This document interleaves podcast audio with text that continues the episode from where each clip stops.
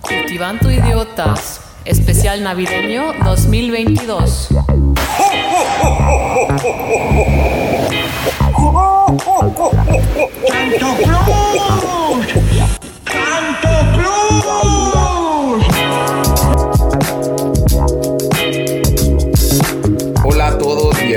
Bienvenidos a este programa especial del Cultivando la Navidad, de Cultivando Ideotas. Saludo a mi copiloto de esta nave, Chavita, ¿cómo estás? Allá desde Alemania, nuestro corresponsal en Alemania. Hola, muy bien, deseándole feliz Navidad a todos y ya preparándonos porque ya este es el penúltimo programa, bueno, no oficial, pero el penúltimo programa que vamos a subir en este año. Sí, hemos decidido iniciar con estos especiales de la Navidad para conocer ciertos elementos que tiene y uno de ellos es este y que viene en algunos casos el 6 de diciembre y en otros casos el 24 en la noche eh, y otros casos les llega el 25 en la mañana y bueno pues es Santa Claus, ¿no, Chavita?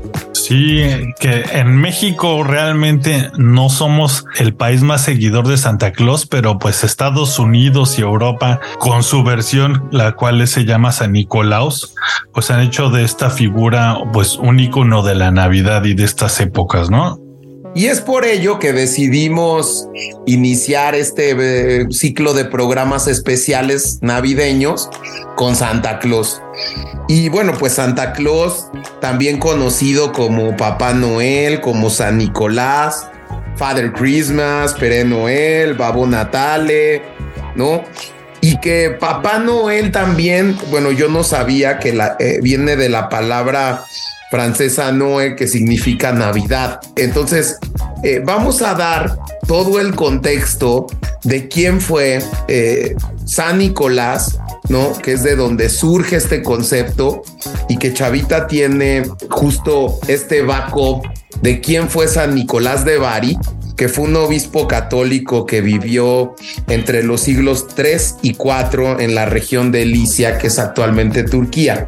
Eh, tú me platicabas, Chavita, que eh, de lo que tú sabes de San Nicolás es que... Pues por cierto, yo tengo que algo que resaltar. En primer lugar, la verdad es que para mí es un personaje relativamente nuevo. Yo solamente conocía al Santa Claus eh, que todos conocemos, el gringo, digamos, el de los colores de Coca-Cola.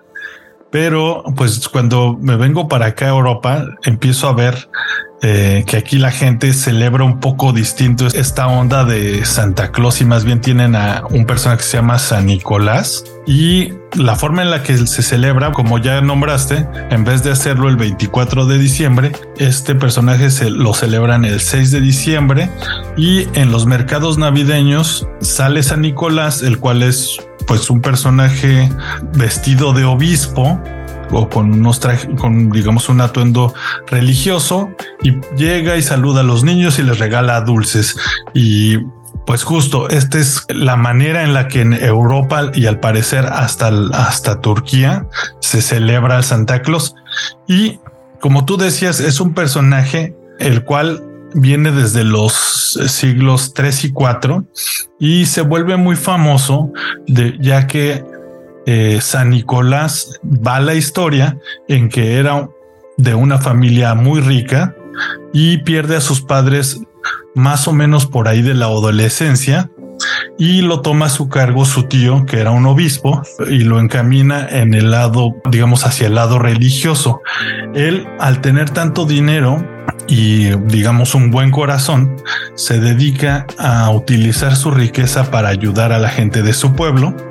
Eh, una de las, eh, digamos, leyendas más famosas o de, los relatos más famosos habla de cuando San Nicolás se entera eh, de que un hombre pierde toda su riqueza, se queda pobre y tiene que vender debido a su a, su infortunio tiene que vender a sus hijas para poder salir de sus deudas y no perder así la vida. Y al escuchar esto, San Nicolás va por la noche, ya que él no quería que la gente se enterara que él era el que realizaba este tipo de actos, y le avienta un saco con monedas de oro a su casa, salvando eh, la fortuna y el futuro de las tres hijas. Y fíjate que yo me sabía otra leyenda de este San Nicolás de Niklaus. No hay muchas leyendas sobre San Nicolás de Bari que narran sus milagros y sus bondades con los que menos tienen. Otra leyenda que yo me sabía sobre tres chicas que querían casarse, pero su papá no tenía dinero para darles la dote. Y bueno, pues a Nicolás, pretendiendo realizar la caridad sin ser visto, deja caer, y, varía tu versión del saco de monedas, él deja caer monedas de oro por la chimenea que consecuentemente y coincidentemente cayeron en unas medias de lana que las chicas habían dejado secando. Por eso eh, eh, se da la tradición de que Santa Claus te deja tu regalo en las medias, en la chimenea. Ok, sí es como una versión un poquito más, digamos, más amigable a la que yo había leído.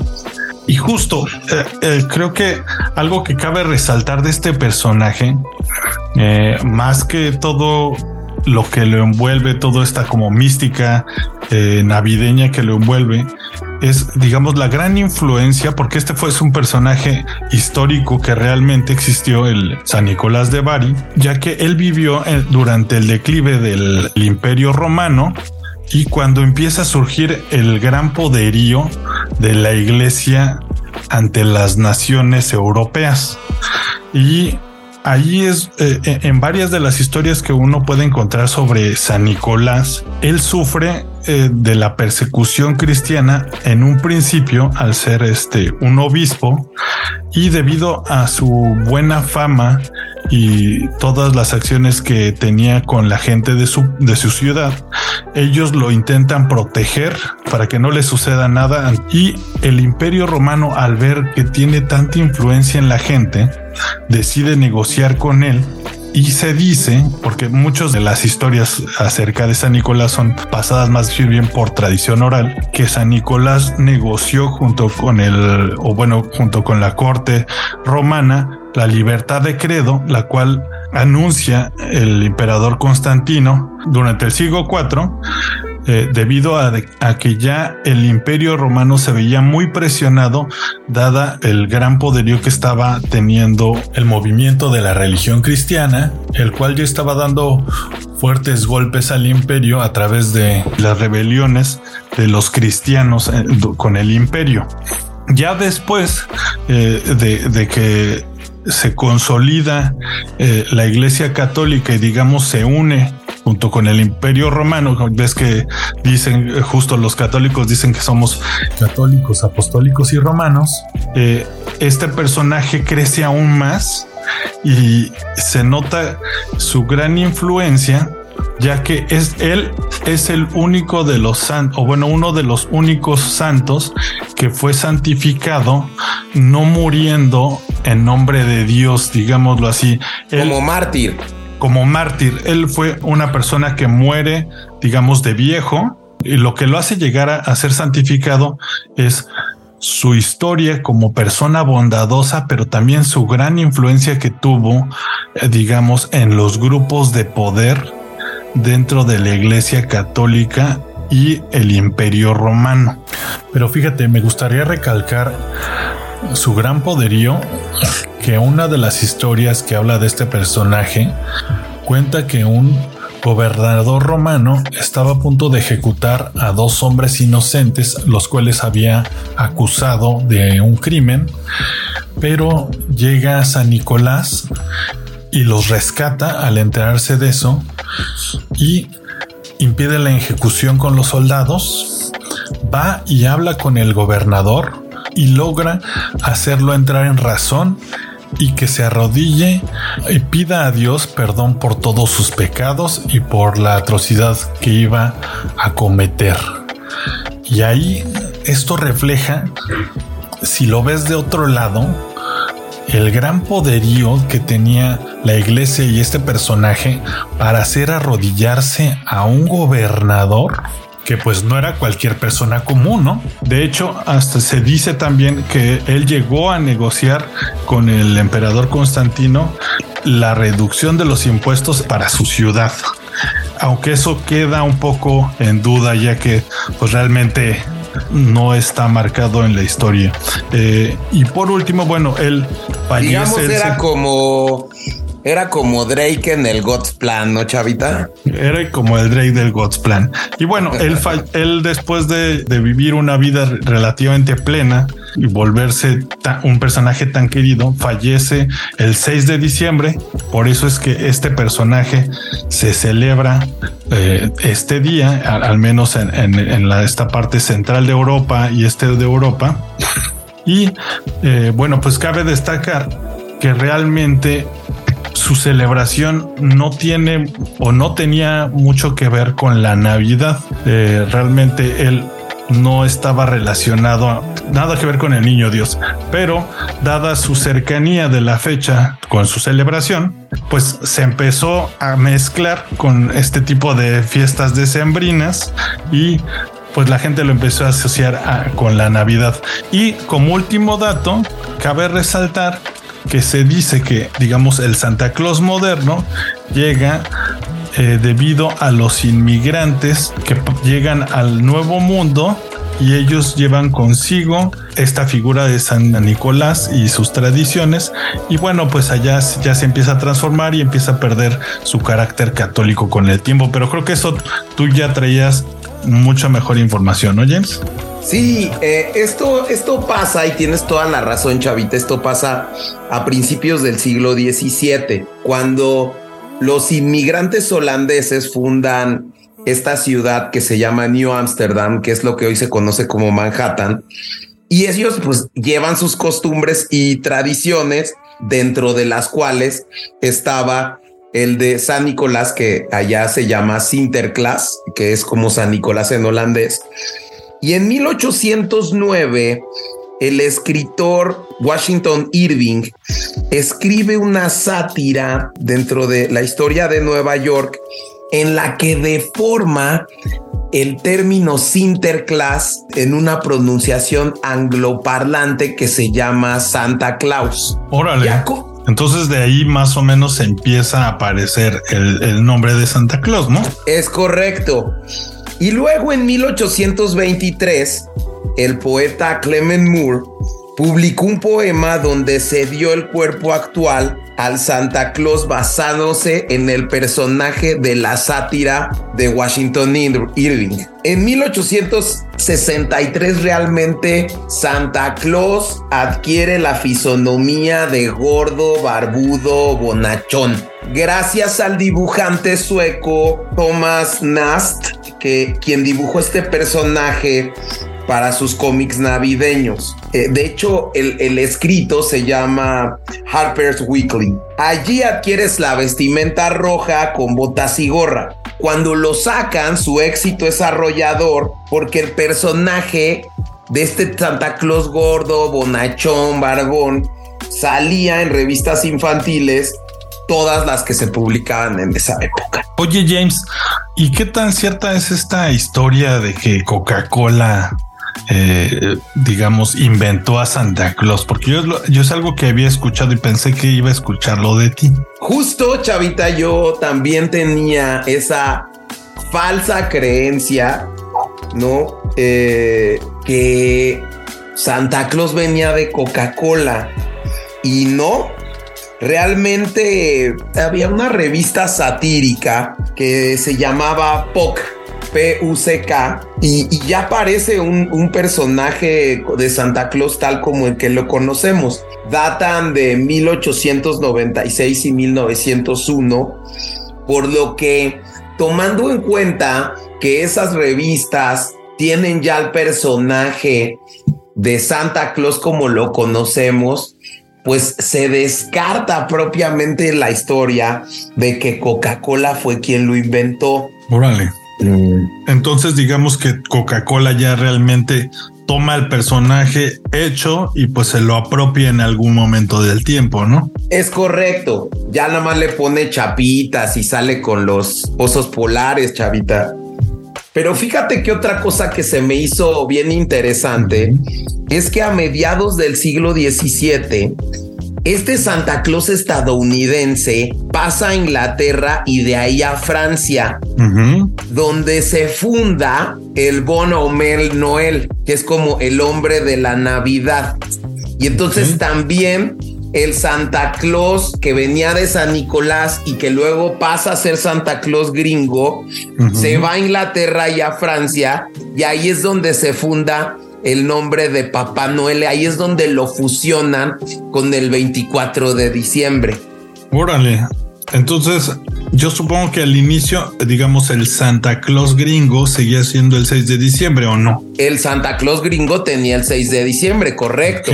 pero está interesante. Cuando va a Francia, en Francia hay un, disculpen la pronunciación, pero es Bonhomme Noel, que es el hombrecillo de Navidad. Pero el origen del, de, Noel, eh, más bien, y si ustedes lo buscan en internet, tenía un parecido físico con Santa Claus, pero vestía de blanco con vivos dorados. Y lo que veía es que eh, precisamente mucho tiempo se dijo ¿no? Que la versión de la imagen actual del Santa Claus Barbón y esto era obra del pintor Haddon Sundblom, a quien Coca-Cola en 1931 le había encargado remodelar y actualizar la figura de Santa Claus para hacerlo más humano y entrañable, ¿no? Pero como les decía, ya se comprobó que esta revista POC es donde aparece primero un personaje más acercado eh, al, Santa Claus que hoy conocemos. ¿Tú crees, Chavita? Se me hace interesante, James. Eso creo que es algo muy interesante para saber, porque pues sí, la mayoría de las personas traemos a, la idea de que Santa Claus lo diseña Coca-Cola y nos lo vende pues con sus, con, sus campañas de Navidad. Y, y como te digo, al principio, pues el día escogido para recibir los regalos fue el 6 de diciembre, como tú dices, en el, en el Niklaus. Y, bueno, pues dependiendo del lugar, los también se hacía eso, los regalos se llevaban a la víspera del 6, o sea, el 5 en la noche, el 6 durante el desayuno o a la hora del postre. Y bueno, pues ese es el mismo momento que se traslada al 24 de diciembre y 25. También se fusiona algo con España, chavita. En España se realizan unas representaciones teatrales conocidas como la fiesta del zapato. Ok. Que era donde, se donde originalmente se dejaban los regalos. Digamos, Ah, eh, claro. Eh, eh, eso también se me olvidó decirlo, porque justo en Europa la gente aquí deja igual su zapato, no el, no la calceta. ¿Ves cómo se está fusionando fue como a finales del siglo XIX cuando se juntan la mayoría de esas tradiciones en una sola y se traslada el evento a la víspera de Navidad como lo conocemos actualmente. Hoy en día hay numerosos lugares donde se sigue realizando la tradición de dejar los regalos el 6 de diciembre, ¿no? Eh, generalmente, eh, por ejemplo, en Luxemburgo, allí en Alemania, donde está Chavita, en Bélgica. Principalmente el centro de Europa, por lo que tengo entendido, ¿no, James? Sí, Francia, Italia, Polonia, Portugal, las regiones de la, de la península balcánica. Hoy en día se utiliza el tema del 6 de diciembre como día de Santa Claus.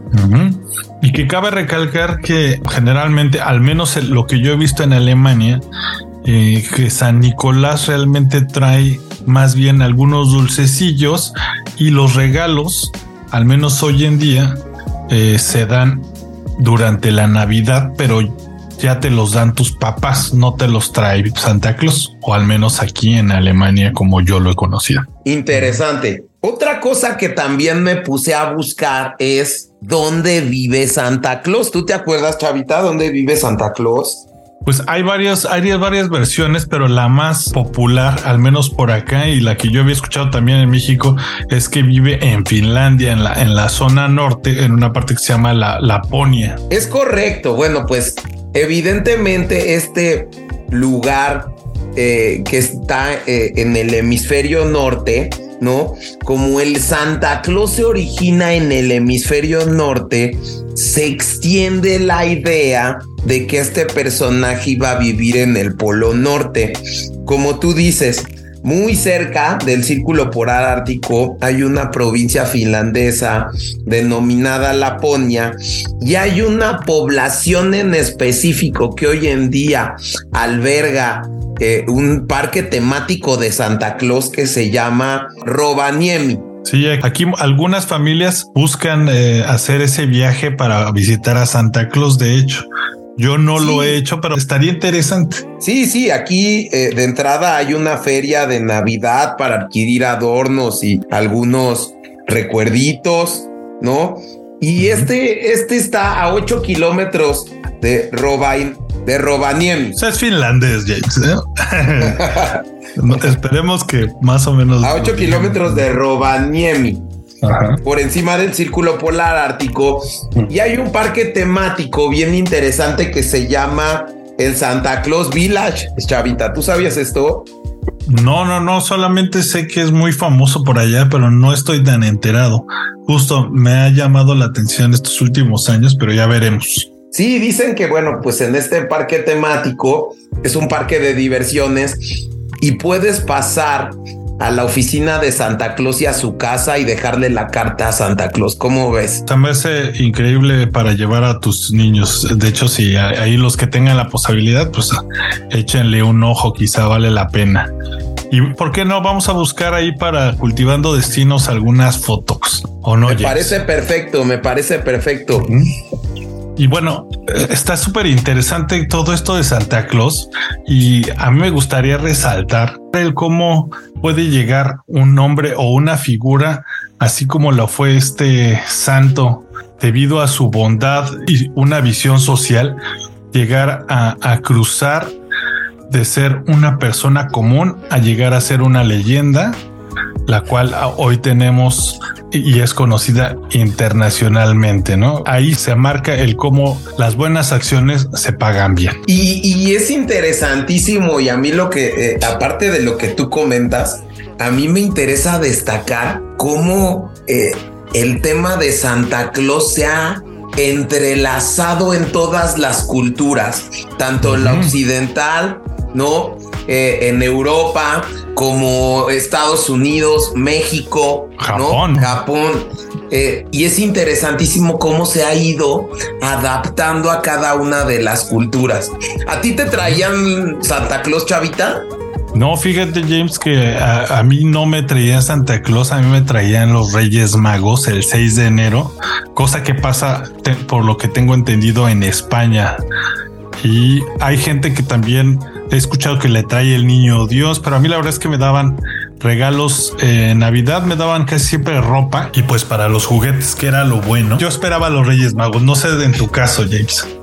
No, la verdad a mí sí me traía Santa Claus y los Reyes. O sea, Santa Claus era el 24 en la noche, cuando la pasábamos en la Ciudad de México. Y cuando íbamos al pueblo de mi papá, nos dormíamos y al otro día ya teníamos los juguetes. Pero sí, a mí me traía Santa Claus y los Reyes Magos cada año. No, súper bien. Yo llegué a tener algunos conocidos que decían que les llegaba el niño Dios. sí, hay algunos conocidos. En México hay, en México hay una, una multiplicidad.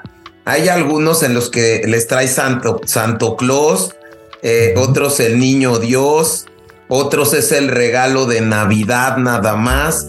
¿No?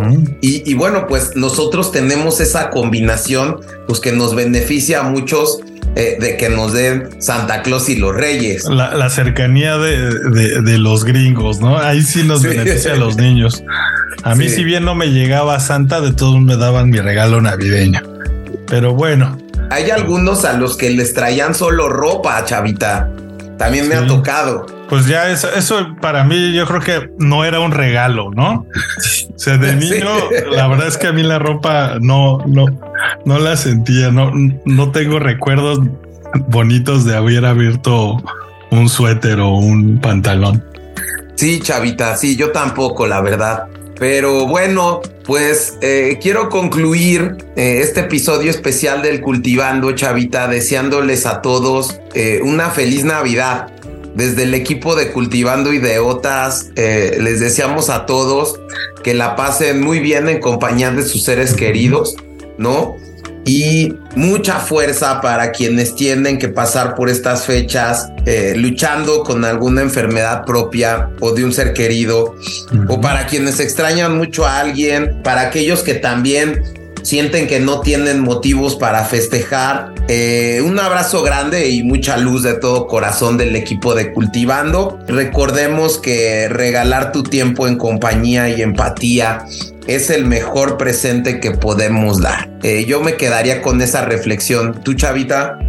Sí, igualmente eh, desearle a todos una feliz Navidad, a todas las personas que han participado en este programa de Cultivando, que nos han nutrido con sus opiniones, a mi familia que está en México, que se le extraña mucho, mandarle un gran abrazo a todos nuestros escuchas y espero que tengan el mejor año posible. Y pues bueno, nos vemos en el siguiente cultivando top del año, ¿no? Los tops del año. Sí, los top del año, los premios cultivando 2022.